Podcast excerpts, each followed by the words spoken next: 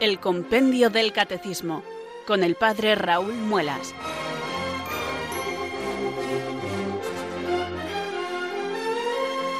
Muy buenas tardes, queridos oyentes de Radio María. Son las 4, las 3 en Canarias. Aquí comienza una nueva edición del programa El Compendio del Catecismo de la Iglesia Católica. Reciban desde Talavera de la Reina un saludo muy cordial del Padre Raúl Muelas, que un día más les habla desde estos micrófonos de Radio María, la radio de la Virgen, la fuerza de la esperanza. Sed todos bienvenidos.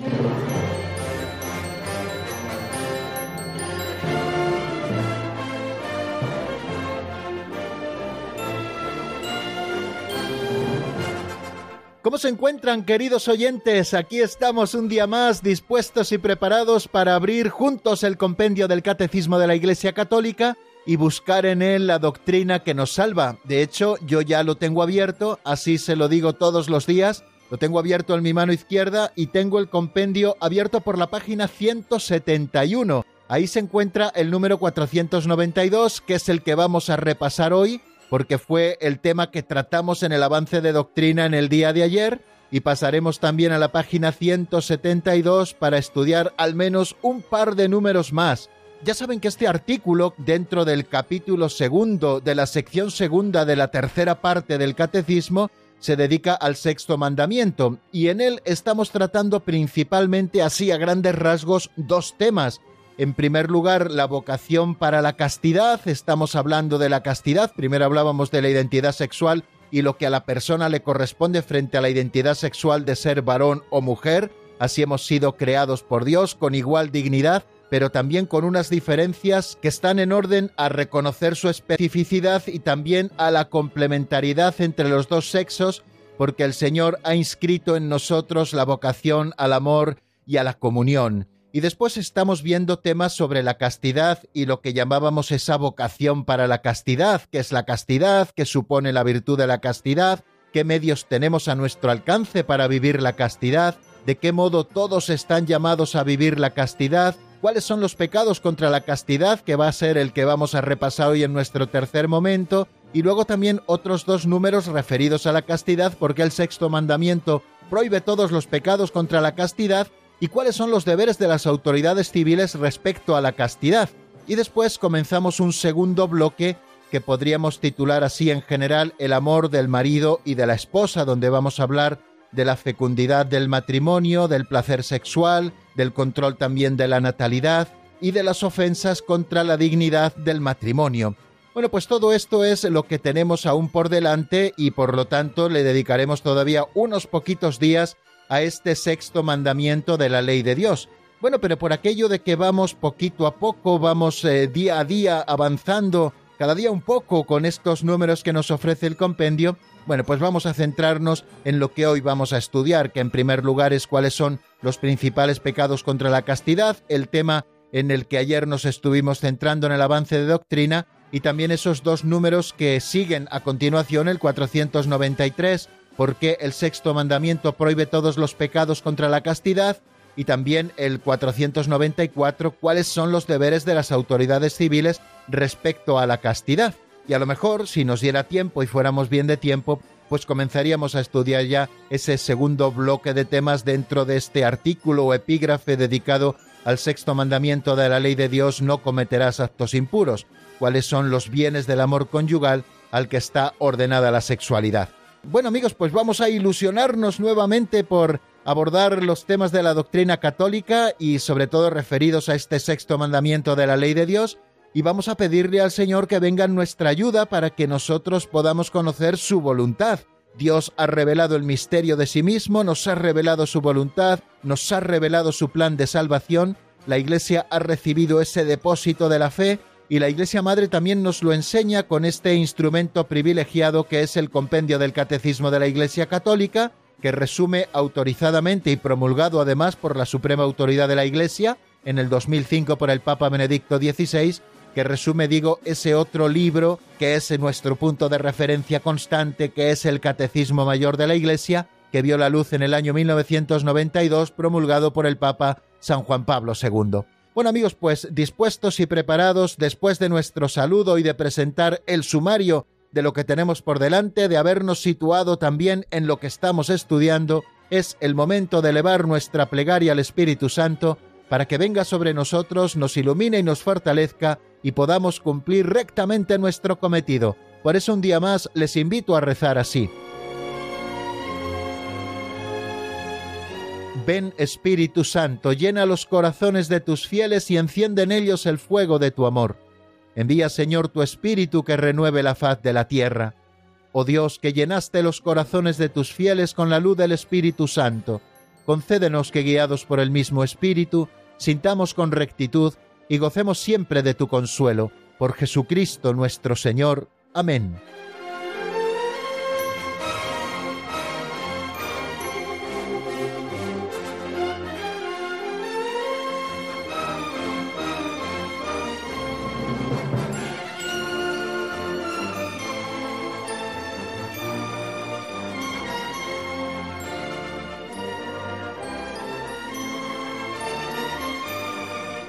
Continuamos, queridos oyentes, en la sintonía de Radio María y vamos a dar un segundo paso hacia este momento del programa que titulamos Pinceladas de Sabiduría.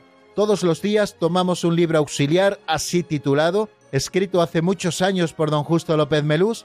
Yo les vengo diciendo que escrito hace más de 30 años o en torno a 30 años, pero la pincelada de hoy nos indica que no hace tantos años que se escribió al menos esta segunda remesa de pinceladas a las que ahora nos estamos dedicando. Yo creo que salió primero el libro Pinceladas de Sabiduría hace algo así como 30 años y después se escribió un segundo volumen que es en el que nos estamos deteniendo ahora entre sacando diversas pinceladas que se escribió hace menos años, hace 24, 23 años, como vamos a ver por la pincelada de hoy, porque nos da un referente histórico que creo que nos ayuda a darnos cuenta de que no hace 30 años de que se escribió esta pincelada, porque el hecho que nos está narrando ocurrió hace menos años históricamente. Bueno, pues sin más preámbulos, queridos amigos, vamos a escuchar en la voz de Alberto, como todos los días, la pincelada de hoy que se titula Lo apretaba entre sus brazos.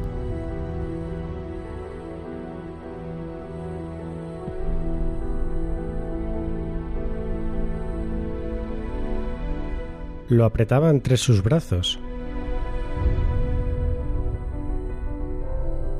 En la inundación del camping de Viescas en 1996 hubo un hecho consolador en medio de la terrible tragedia. Los equipos de salvamento descubrieron el cuerpo de una mujer. Estaba muerta boca abajo y parecía que apretaba algo entre sus brazos. Cuando dieron la vuelta al cuerpo, la vida floreció milagrosamente. El bebé que apretaba de apenas dos meses, estaba vivo. Tenía los ojos cerrados y escupía barro por su boquita. Su madre no quería soltarlo. Aunque su corazón había dejado de latir, sus brazos seguían firmes en la protección de su hijito. Y lo había conseguido. Con lágrimas en los ojos, los hombres cumplían su misión, separando la naturaleza muerta de la incipiente existencia. El amor había triunfado sobre la muerte, en medio de la terrible tragedia había brotado la esperanza.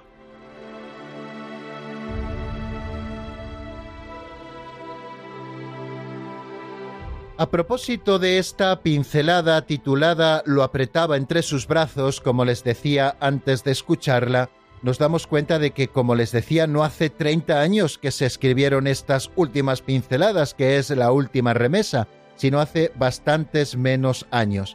El 7 de agosto del año 1996, creo que fueron a las siete y media de la tarde, el camping de las nieves de Viescas, en Huesca, fue eh, escenario de una quizá de las peores tragedias naturales que recordamos en la historia reciente de España. Una fuerte tormenta provocó el desbordamiento del río Arás, que se llevó por delante los puentes de Betés y Aso y destruyó las presas de contención, arrancó árboles y rocas a su paso, taponando la canalización del barranco.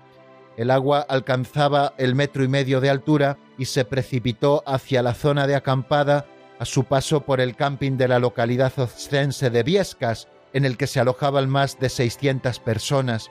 El resultado final de aquella tragedia fue 67 personas muertas, 27 de los fallecidos fueron niños y desaparecieron familias enteras, y entre los muertos había gente de nueve comunidades autónomas distintas, como nos dicen las crónicas del momento, además de dos ciudadanos franceses y cuatro ciudadanos holandeses.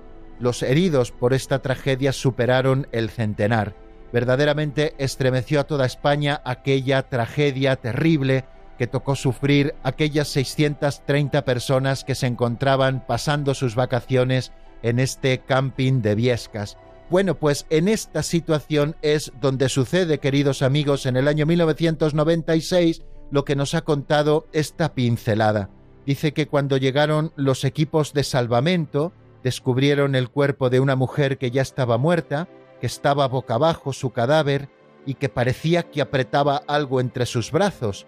Cuando dieron la vuelta al cadáver, se dieron cuenta de que la vida florecía milagrosamente en manos de aquella mujer muerta. El bebé que apretaba, que era su hijo, de apenas dos meses, aún se encontraba con vida. Tenía los ojos cerrados y escupía barro por su boquita, como nos ha contado don Justo, pero su madre no quiso soltarlo en ningún momento, y aunque el corazón de la madre había dejado de latir, sus brazos seguían firmes protegiendo a su pequeño hijo, y lo había conseguido. Cuando aquellos equipos de salvamento, acostumbrados quizá a ver grandes tragedias, se encontraron con aquella situación, las lágrimas inundaron los ojos de aquellos hombres que cumplían tan triste misión y lograron separar la naturaleza muerta de la mamá de esa incipiente existencia que se abría paso incluso en medio de la tragedia. Y nos dice don Justo al final de esta pincelada que hemos escuchado que el amor había triunfado sobre la muerte y en medio de la terrible tragedia había brotado la esperanza con la vida de aquel bebé de apenas dos meses.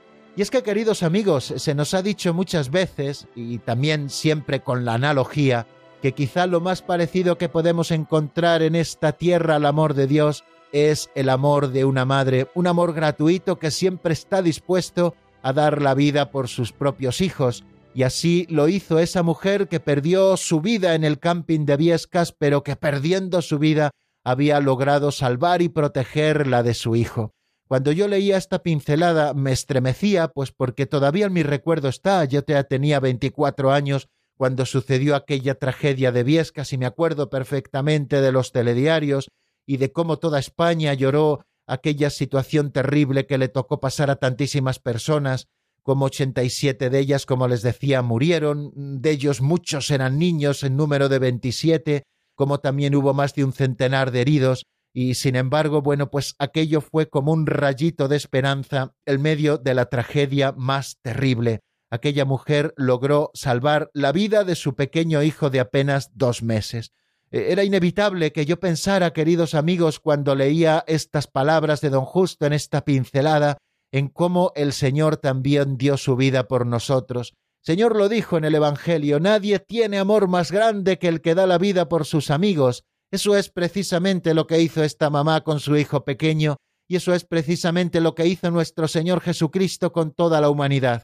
Amaba tanto a la humanidad que dio su vida por la salvación de la nuestra. Él sufrió el castigo que merecíamos nosotros, precisamente para que nosotros fuéramos salvos y en medio de la tragedia del Calvario, de Jesucristo el inocente, dando su vida y derramando su sangre por nosotros, de allí brotó la vida. Es impresionante ese pasaje que describe San Juan en su Evangelio en el capítulo 19, cuando nos dice que los soldados, viendo que Jesús ya había muerto, no le quebraron las piernas, sino que uno de los soldados con la lanza le traspasó el costado y al punto salió sangre y agua. Es la paradoja de Jesucristo muerto nace la vida, cuando Cristo parecía que ya nos lo había dado todo y había dado su vida por nosotros en la cruz, todavía le faltaba por darnos algo. De manera que cuando aquel soldado le abrió el costado con la lanza, al punto brotó sobre la humanidad un torrente de sangre y agua, de sangre signo de la vida y de la Eucaristía, y del agua signo del sacramento del bautismo y signo también del Espíritu Santo que nos vivifica del cuerpo muerto de Cristo nace la vida, como del cuerpo muerto de aquella madre entre sus brazos protectores siguió latiendo la vida de su pequeño hijo que salvó la vida, y así lo pudieron testimoniar los equipos de salvamento. Pues que nos sirva este ejemplo en el recuerdo, queridos amigos, para pensar en lo que Cristo hizo, ha hecho y sigue haciendo por nosotros. Sigue dando su vida en la cruz, renovando cada día su único sacrificio sobre el altar para que nosotros tengamos vida y la tengamos en abundancia.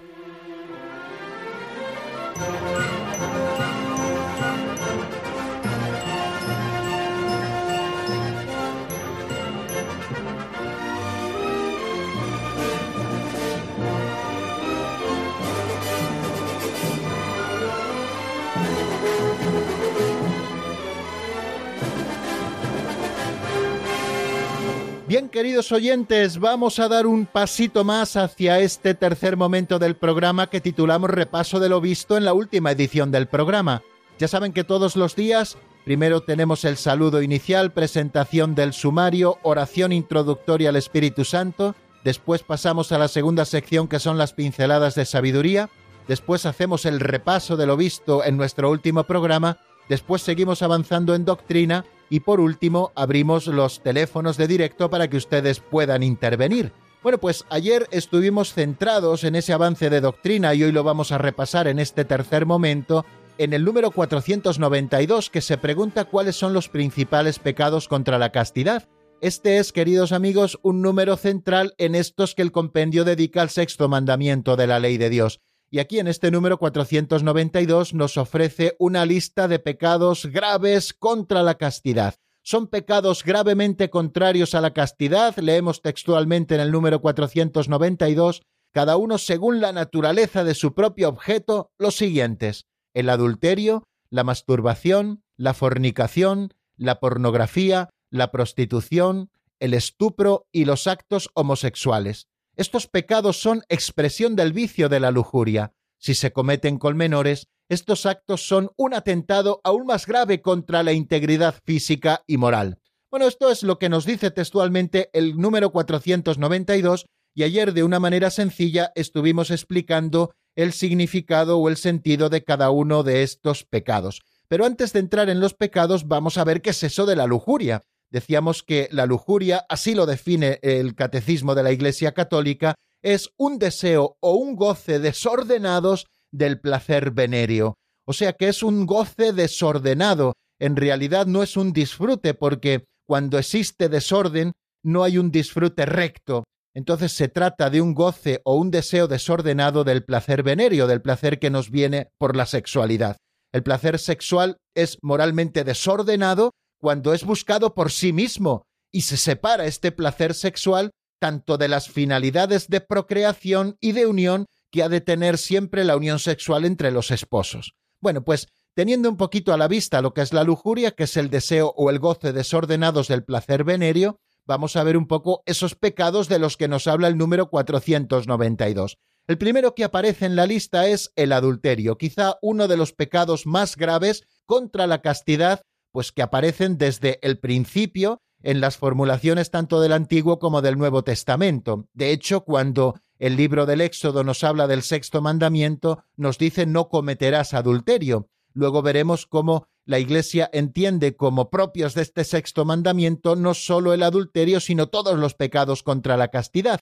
Pero bueno, eh, aparece en primer lugar el adulterio. ¿Qué es el adulterio? El adulterio es el quebrantamiento de la fidelidad dentro del matrimonio es decir, cuando un casado mantiene relaciones sexuales con otra persona que no es su esposo o su esposa. Eso es el adulterio, es la fornicación, pero entre una persona casada y otra persona que no es su esposo o no es su esposa. Ambos cometen este pecado del adulterio. Y como les decía, es uno de los pecados más graves que va contra la unidad y la indisolubilidad del matrimonio y también contra la fidelidad de vida entre los esposos y como les digo, aparece en la Sagrada Escritura tanto en el Antiguo como en el Nuevo Testamento como uno de los pecados más graves contra la castidad. De hecho, así lo encontramos también en la historia de la Iglesia en los comienzos, que este era uno de los pecados graves que hacía que aquellos que querían recibir el perdón de la Iglesia les hiciera someterse a la penitencia pública, al pecado del adulterio. Luego nos habla también de la masturbación. ¿Qué hemos de entender por masturbación? Pues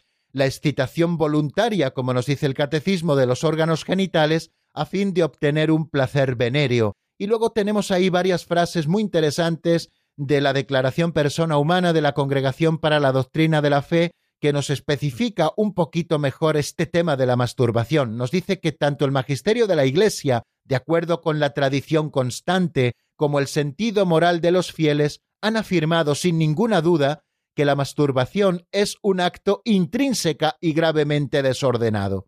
El uso deliberado de la facultad sexual fuera de las relaciones conyugales normales contradice a su finalidad, sea cual fuere el motivo que lo determine.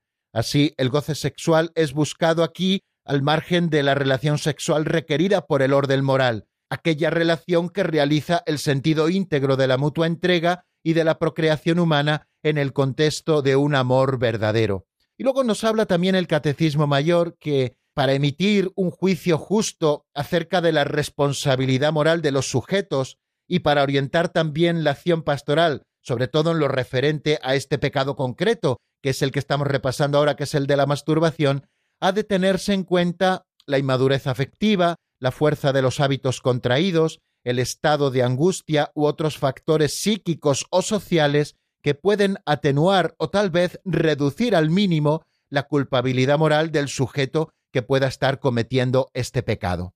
Bueno, aparte de la masturbación, nos habla también de un tercer pecado que es el de la fornicación. La fornicación es la unión carnal entre un hombre y una mujer fuera del matrimonio. Y nos dice el catecismo también que es gravemente contraria a la dignidad de las personas y de la sexualidad humana, que naturalmente está ordenada al bien de los esposos así como a la generación y educación de los hijos. Y además, dice, es un escándalo grave cuando hay de por medio corrupción de menores. Así nos habla el Catecismo Mayor de la Iglesia de la fornicación. Fijaros que en este tema me atrevería a decir que la Iglesia se ha quedado sola, porque la fornicación ahora quizá a nivel social se ve como algo natural, como algo propio, incluso como algo bueno, y la Iglesia no ceja de levantar su voz para presentar la verdad sobre el hombre, la verdad sobre el hombre y de la mujer unidos, la verdad sobre las relaciones sexuales, y nos dice que la unión carnal entre un hombre y una mujer fuera del matrimonio es gravemente contraria a la dignidad de las personas y de la sexualidad humanas, que naturalmente está ordenada al bien de los esposos, así como a la generación y educación de los hijos.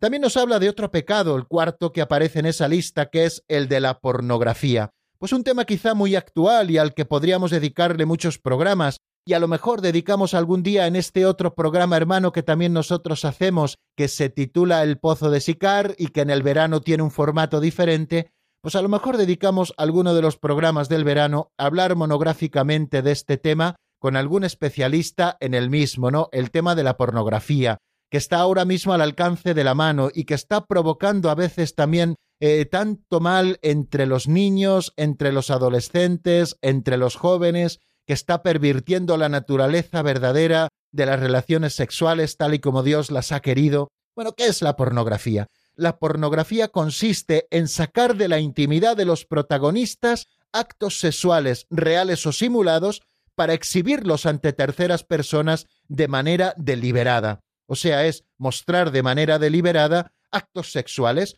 tanto reales como simulados, para exhibirlos ante terceras personas y para provocar la excitación sexual de esas otras personas que acuden a verlo. Eh, la pornografía ofende la castidad porque desnaturaliza la finalidad del acto sexual y está tentando gravemente a la dignidad de quienes se dedican a ella, tanto de los actores, tanto de los comerciantes como del público que asiste a ver estos espectáculos o que los visualiza en la intimidad de su cuarto pues cada uno viene a ser para el otro objeto de un placer rudimentario y de una ganancia ilícita. Introduce a unos y a otros en la ilusión de un mundo ficticio. Es una falta grave y las autoridades civiles deben impedir la producción y la distribución del material pornográfico.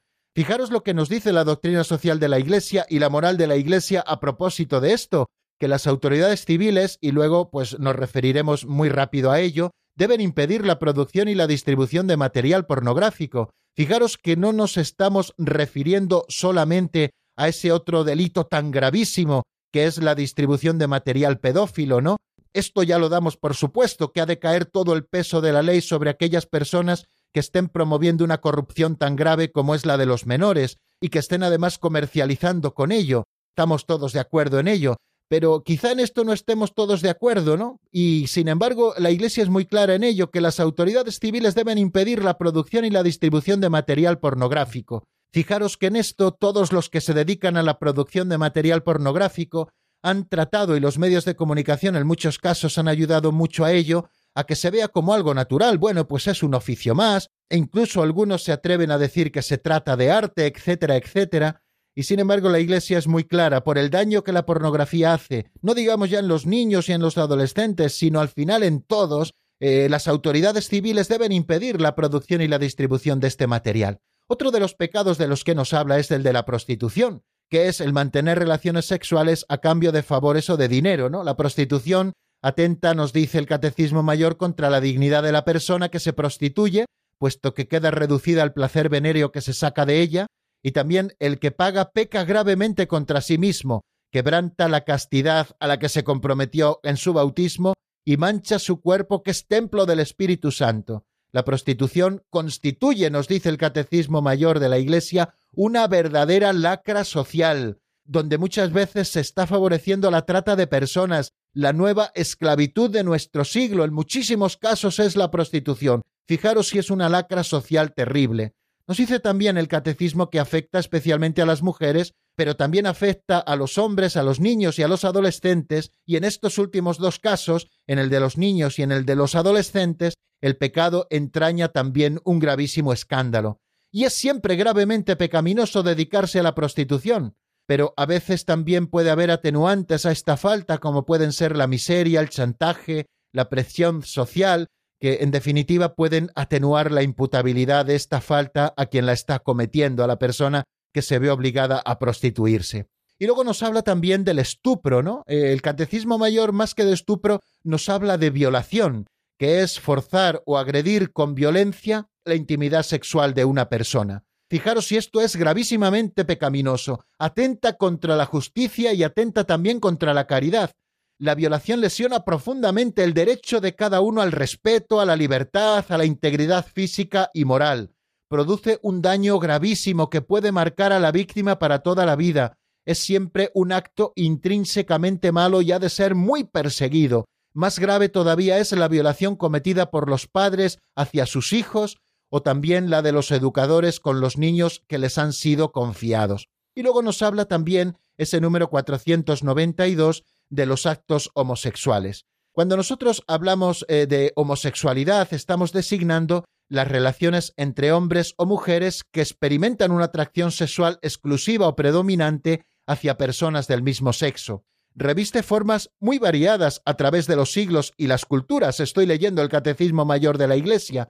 Su origen psíquico permanece en gran medida inexplicado y apoyándose en la Sagrada Escritura, que los presenta como depravaciones graves, la tradición ha declarado siempre que los actos homosexuales son intrínsecamente desordenados y son contrarios a la ley natural, y cierran el acto sexual al don de la vida, no proceden de una verdadera complementariedad afectiva y sexual, y no pueden recibir aprobación en ningún caso. Y luego complementa con dos números también el tema de la homosexualidad, y me van a permitir también que me asome a ello rápidamente porque creo que es interesante que lo tengamos a la vista. Nos dice el número 2358 que un número apreciable de hombres y mujeres presentan tendencias homosexuales profundamente arraigadas. Esta inclinación, objetivamente desordenada, constituye para la mayoría de ellos una auténtica prueba. Deben ser acogidos con respeto. Ojo, esto es importantísimo. Toda persona, sea cual sea su condición, ha de ser acogida siempre con respeto, compasión y delicadeza, y ahora lo está aplicando el Catecismo Mayor y la doctrina precisamente a las personas, hombres o mujeres con tendencias homosexuales. Hay que acabar ya de una vez por todas con las humillaciones hacia determinadas personas. Toda persona, y en este caso los homosexuales, han de ser acogidos con respeto, compasión y delicadeza. Se evitará respecto a ellas todo signo de discriminación injusta. Estas personas están llamadas a realizar la voluntad de Dios en su vida como todos los demás, y si son cristianas, a unir al sacrificio de la cruz del Señor las dificultades que pueden encontrar a causa de su condición. Las personas homosexuales, nos dice el 2359, están llamadas a la castidad, mediante virtudes de dominio de sí mismo que eduquen la libertad interior y a veces mediante el apoyo de una amistad desinteresada de la oración y de la gracia sacramental. Pueden y deben acercarse gradual y resueltamente a la perfección cristiana. O sea que todos, queridos amigos heterosexuales y homosexuales, estamos llamados a la santidad y a vivir en nuestra vida la castidad.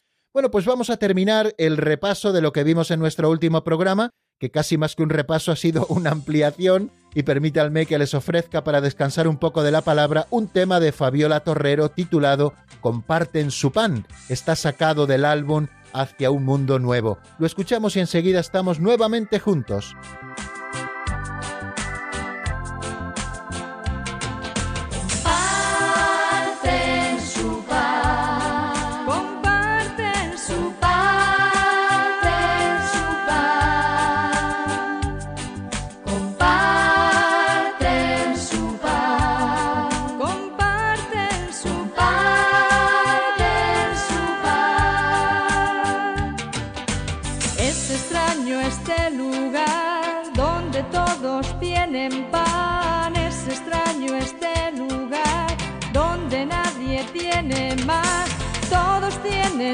Trabajo y comparten la alegría con los suyos, con los suyos y alguien más.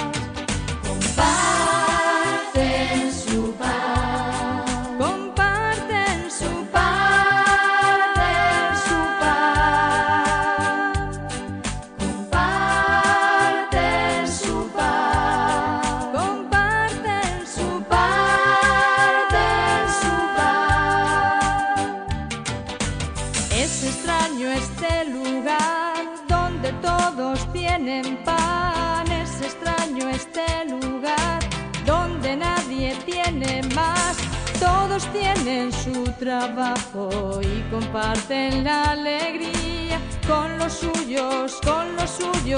y alguien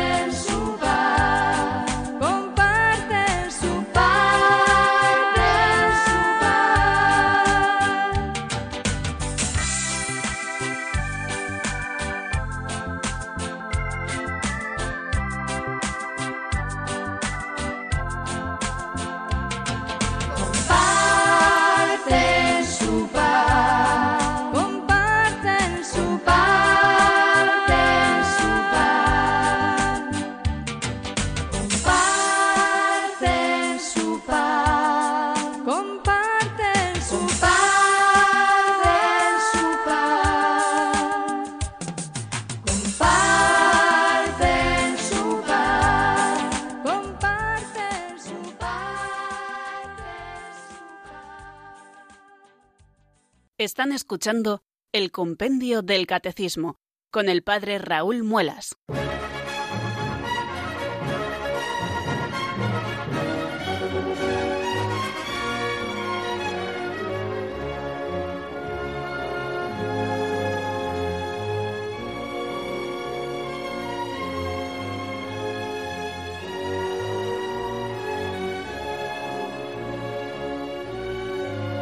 Continuamos, queridos amigos, en la sintonía de Radio María y vamos a afrontar este cuarto momento del programa en el que seguimos avanzando en doctrina. Hemos estado estudiando con el número 492, ayer nos dedicábamos a él y hoy hemos vuelto sobre él nuevamente, a cuáles son los principales pecados contra la castidad. Y nos habla el compendio, como hemos escuchado, del adulterio, de la masturbación, de la fornicación, de la pornografía, de la prostitución, del estupro, y de los actos homosexuales. Estos pecados, nos dice, son expresión del vicio de la lujuria, y si se cometen con menores, como hemos escuchado, estos actos son un atentado aún más grave contra la integridad física y moral. Son delicta especialmente graviora, o sea, son delicta graviora, delitos especialmente gravísimos, gravísimos, los más graves, ¿no? Bueno, pues eh, vamos a seguir dando un pasito más adelante, porque podríamos preguntarnos, vamos a ver, si nosotros leemos eh, la formulación que de los diez mandamientos nos hace el libro del Éxodo en el capítulo 20, pues cuando se refiere al sexto mandamiento nos dice no cometerás adulterio.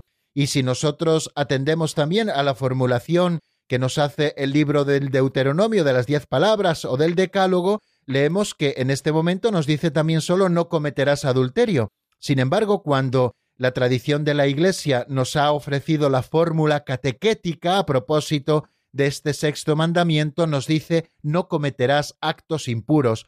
¿Por qué es esto? Porque el adulterio no es el único acto impuro que se puede cometer, y lo que nos ha dicho precisamente el libro del Éxodo, el libro del Deuteronomio, es no cometerás adulterio. Bueno, pues eh, como esta pregunta podemos hacernos precisamente con los textos bíblicos por delante, aparece un número, 493, donde el compendio del catecismo nos explica las razones de esto que yo les estoy planteando. Porque el sexto mandamiento prohíbe todos los pecados contra la castidad.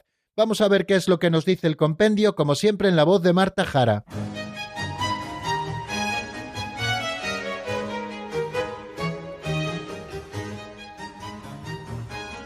Número 493. ¿Por qué el sexto mandamiento prohíbe todos los pecados contra la castidad? Aunque en el texto bíblico del Decálogo se dice no cometerás adulterio, la tradición de la Iglesia tiene en cuenta todas las enseñanzas morales del Antiguo y del Nuevo Testamento y considera el sexto mandamiento como referido al conjunto de todos los pecados contra la castidad.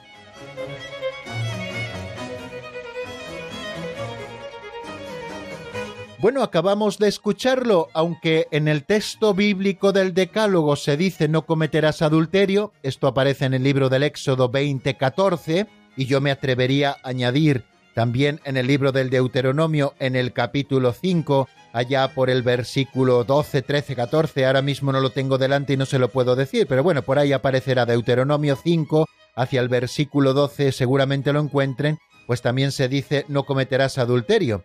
Aunque el texto bíblico del Decálogo se dice no cometerás adulterio, la tradición de la Iglesia tiene en cuenta todas las enseñanzas morales del Antiguo y del Nuevo Testamento y considera el sexto mandamiento como referido al conjunto de todos los pecados contra la castidad.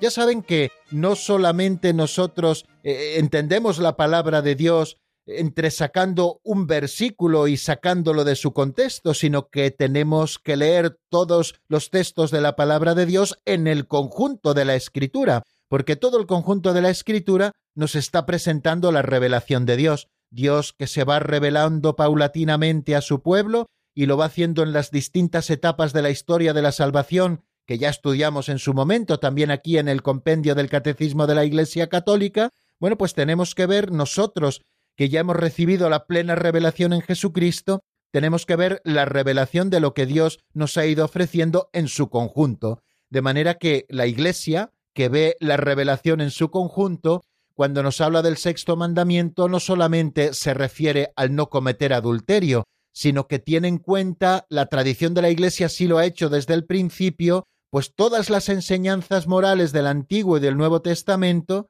y considera el sexto mandamiento como referido no solamente al adulterio, sino al conjunto de todos los pecados contra la castidad. No solamente se refiere al adulterio, por tanto, sino a todos los pecados contra la castidad, porque lee este pasaje en el conjunto de toda la escritura. Fijaros lo que nos dice el Catecismo Mayor, pues a propósito también eh, de este tema, es el número 2336. Nos dice lo siguiente, Jesús vino a restaurar la creación en la pureza de sus orígenes. En el Sermón de la Montaña interpreta de manera rigurosa el plan de Dios. Habéis oído que se dijo, no cometerás adulterio. Pues yo os digo, todo el que mira a una mujer deseándola, ya cometió adulterio con ella en su corazón. El hombre no debe separar lo que Dios ha unido. De manera que nos especifica lo que ya nos ha dicho ese número 493, que la tradición de la Iglesia ha entendido el sexto mandamiento como referido a la globalidad de la sexualidad humana.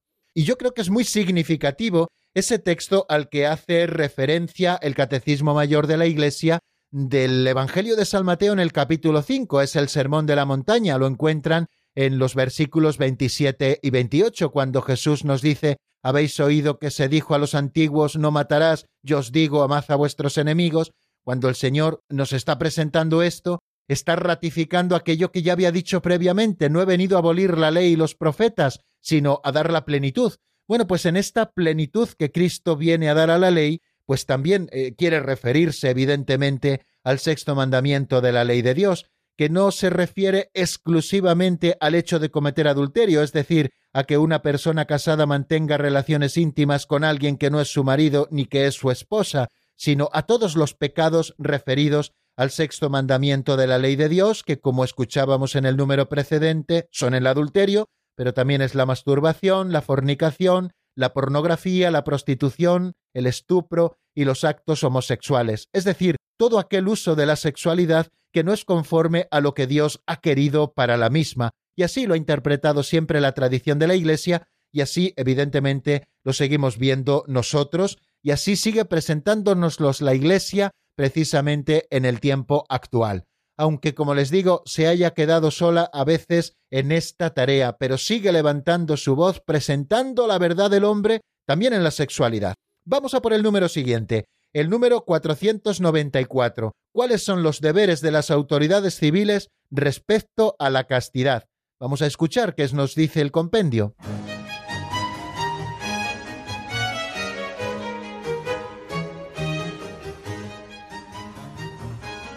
Número 494. ¿Cuáles son los deberes de las autoridades civiles respecto a la castidad? Las autoridades civiles, en cuanto obligadas a promover el respeto a la dignidad de la persona humana, deben contribuir a crear un ambiente favorable a la castidad, impidiendo inclusive mediante leyes adecuadas algunas de las graves ofensas a la castidad antes mencionadas, en orden sobre todo a proteger a los menores y a los más débiles.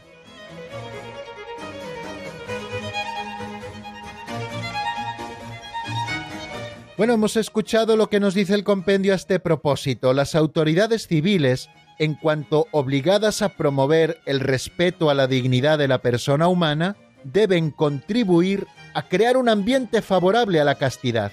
¿Por qué? Porque deben promover el respeto a la dignidad de la persona humana.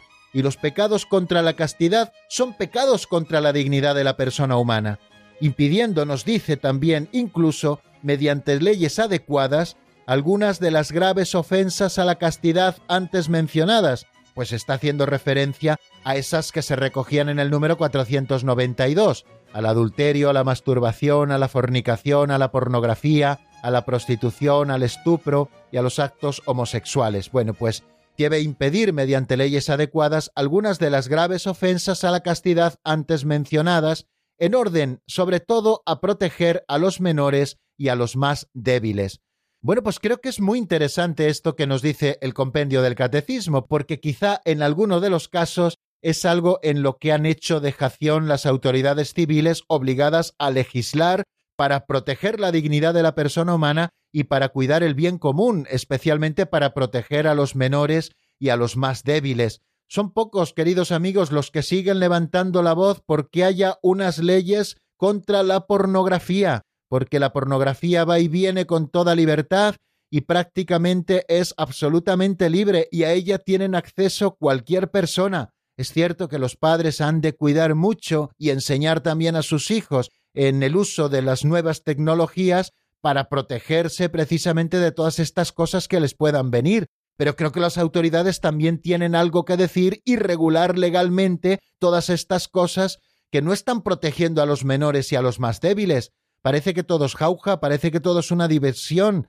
y sin embargo la pornografía está creando unas adicciones terribles a niños, a jóvenes, a adultos y a personas mayores.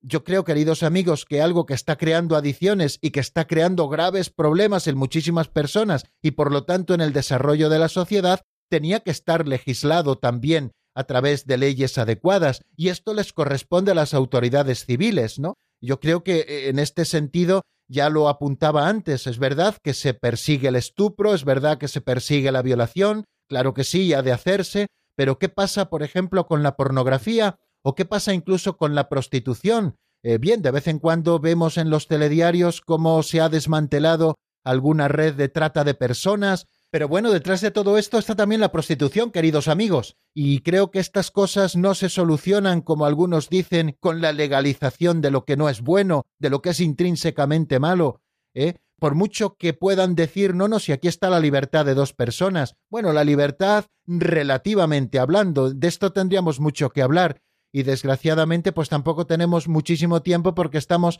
en el compendio del catecismo, pero creo que todos saben más o menos a lo que me quiero referir, ¿no? Hasta qué punto es libre una persona que movida por determinadas necesidades tiene que prostituirse y hasta qué punto va con buena voluntad alguna persona que va a utilizar a esa persona en su propio favor sexualmente hablando, ¿no?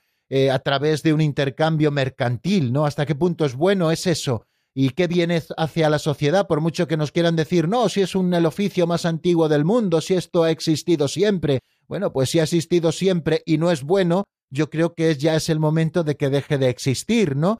y que todos tratemos de proteger especialmente a los más débiles, que en muchísimos casos son esas personas que se ven obligadas a prostituirse, en muchos casos casi en regímenes de semiesclavitud. Ojo las autoridades que no pueden hacer dejación de estas cosas en pro de no sé qué modernidades, que al final, fijaros, todo lo que llaman ahora moderno ya lo llamaba San Pablo hace veinte siglos el hombre viejo, o sea que de moderno tiene poco las cosas, ¿eh? Bueno, pero no voy a entretenerme mucho más, queridos amigos, porque nuestro tiempo toca a su fin y tenemos que dejar también algunos minutos para que ustedes puedan hacernos sus preguntas, pero recuerden que las autoridades civiles tienen deberes respecto a la castidad, porque la castidad es un bien para la sociedad y las autoridades deben salvaguardar todo lo que es bien para la sociedad, todo lo que es bueno para el bien común, todo lo que es promover el respeto a la dignidad de las personas humanas y todo lo que es proteger también a los menores y a los más débiles. Y en este tema de la castidad hay mucho que hacer, queridos oyentes. Bueno, el 910059419 es nuestro teléfono de directo, el que ustedes pueden marcar. 910059419. Y mientras ustedes van marcando este teléfono, si lo tienen a bien, pues yo les ofrezco un tema titulado Discípulo del grupo Salve, sacado del álbum Alégrate. Lo escuchamos y enseguida volvemos a estar en el 910059419. Sí, yo estuve ahí aquel momento en que él salvaba al mundo en aquella cruz. Sí, yo estuve ahí en aquel momento en que aún a sus enemigos perdonó. Oh sí, yo estuve ahí, yo soy testigo. Soy testigo de lo grande de su amor. cuando solo se quedó como un cordero se entregó. Y yo no me aparté de él ni un segundo. Yo quería verlo y que él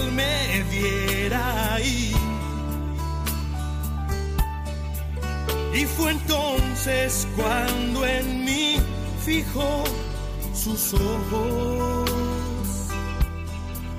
y con lágrimas llorando me dijo,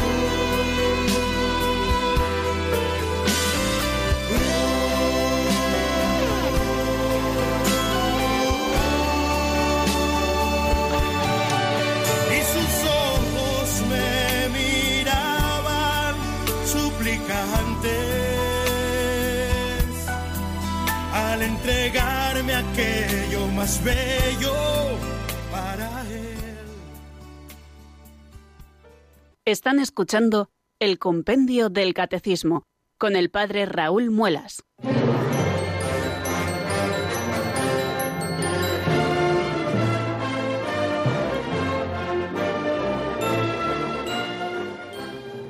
Nos vamos acercando poquito a poco y nos quedan exactamente 10 minutos a las 5 de la tarde y abrimos este último momento de nuestro programa que en el que ustedes pueden intervenir llamando al número 910059419. Vamos a dar paso a la primera llamada que nos llega desde Valladolid. Eh, allí nos espera nuestra amiga Conchita. Buenas tardes, bienvenida. Buenas tardes, bien hallada. A ver, le felicito no me extraña todas las felicitaciones que recibe, porque vamos, lo de hoy ya ha sido el no va más. Bueno, muchísimas gracias. Qué sencillo, cómo no pueden abrirse esas mentes tan cerradas, Dios mío, pero si es sencillo, sencillísimo. En fin, pongamos confianza y fe porque estamos en periodo de ello y hay que tener mucha fe y esperanza para que esas mentes a ver si las conseguimos abrir y que se den cuenta que hay gente joven, porque cuando a mí me dicen, no, no, si esto es lo que se lleva, ¿qué? No, no, es bueno, ya me lo decían en mi época, porque yo ya tengo un poquito más que usted de años, pero vamos, yo debo ser una, siempre he sido un bicho raro. Con eso ya le digo todo, a pocas, al buen entendedor pocas palabras, ¿no? Sí, sí, sí, sí. Bueno, pues nada, Felicidades. Quiero que dar paso que igual hay alguien que todavía tiene que expresar algo mejor. Tenemos ahí efectivamente alguna llamada más. Muchísimas gracias Conchita desde Valladolid por su llamada. Y efectivamente, al final, eh, la manera novedosa de vivir es esta que nos presenta el Evangelio, ¿no? La que muchos pretenden presentar como una manera carca, ¿no? Y sin embargo, bueno, pues es la manera novedosa que Cristo ha venido a instituir, sobre todo volviendo al origen de lo que Dios ha querido, ¿no? Eh, es decir, que volvamos a utilizar al ser humano con su libro de instrucciones, que lo encontramos en la palabra de Dios, ¿no? Para que no se desvíe por otras sendas tortuosas que nos llevan a un camino de infelicidad, por otra parte, y lo estamos viendo con todos los mandamientos y también lo vemos a propósito de este sexto mandamiento y los pecados contra la castidad y la vivencia de la castidad. Vamos a dar paso a una segunda llamada. En este caso nos llega desde Madrid y nos espera nuestro amigo Fernando. Buenas tardes, bienvenido amigo. Buenas tardes y bien hallado, padre. Mire usted, yo tengo un problema y un pecado de pederastia. Yo no sé ni por qué vino ni por qué fue. Yo teniendo treinta y pocos años, le tengo que confesar, padre, a usted y a España entera que le di un beso en la boca a un niño. Yo no sé por qué me salió y, y lo tengo en la conciencia. Entonces quería saber si Papá Dios me podía perdonar ese pecado. Claro, por supuesto que, que, Dios perdona siempre, siempre que encuentre en nosotros un corazón arrepentido, verdaderamente arrepentido, como papá Dios, como usted dice, no, no, no va a perdonarnos, ¿no? Usted vaya al sacramento de la penitencia, supongo que ya lo ha hecho porque me está hablando de un, hecho como muy pasado, ¿no? Entonces, bien, lo que tiene usted también que hacer es perdonarse a sí mismo, eh, reparar también los daños que pudo tener aquello, si es que eh, tuvo algún daño, y que por supuesto no se vuelva eh, ningún caso a, que no vuelva en ningún caso a suceder nada parecido, ¿no? Eh, sobre todo porque los niños, eh, todos, todas las personas merecen un respeto especialísimo, pero por parte de los niños muchísimo más, ¿no? Porque por su indefensión, porque se están abriendo a la vida y por tantísimas cosas más que podríamos decir. Quiere decir que hay determinadas cosas que eh, cuando suceden en el caso de los niños, pues los convierten en, pecados graves, en, en delicta, delicta ¿no? Como decíamos, ¿no? Entonces, en este sentido, pues yo creo que son, bueno, esas cosas, ¿no? Las que usted llega a hacer, pedirle perdón a Dios a través del sacramento de la penitencia, hacer también penitencia, que creo que es importante, ¿no? Eh, a la hora de, mm, eliminar un poco el reato de pena que tienen nuestros propios pecados, nuestras propias culpas, eh, reparar el daño que pudiera causar aquello, si es que ha causado algún daño objetivo, si usted tiene conocimiento de ello, ¿no? Y bueno, pues esperemos que que por supuesto no vuelva a suceder en ningún momento nada más parecido, ¿no? Bueno, pues muchísimas gracias eh, por vuestras llamadas, eh, querida Conchita, querido Fernando.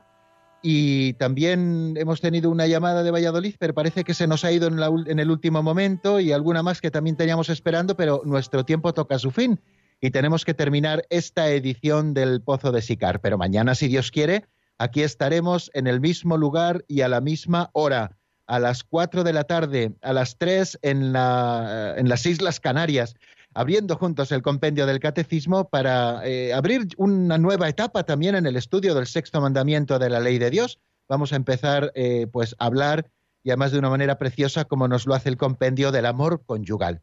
La bendición de Dios Todopoderoso, Padre, Hijo y Espíritu Santo, descienda sobre vosotros y permanezca para siempre. Amén. Hasta mañana, si Dios quiere, amigos.